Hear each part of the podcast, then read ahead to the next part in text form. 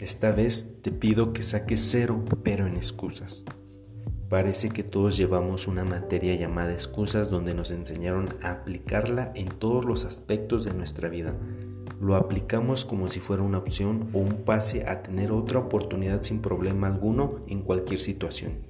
Si llegamos tarde al trabajo, a una cita, cuando no cumplimos con alguna actividad es tan fácil decir es que pasó esto y luego tuve que hacer el otro y al final de cuentas piensas que al contar todo eso te libra de no cumplir con tu palabra o responsabilidad. No es un as bajo la manga el tener siempre una excusa por delante. Ya es hora de enfrentar tus malos hábitos, costumbres y decisiones que tomas cada día. Habrá ocasiones que no puedas lograr aquello que dices y es normal, pero en la aceptación viene el cambio.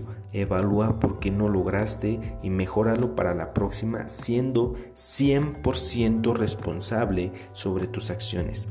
De aquí en adelante te aconsejo que repruebes esa materia llamada excusas. Enfrenta tus acciones. Si fallas es normal, pero lo que no es normal es fallar con la misma mentalidad que fallaste la primera vez.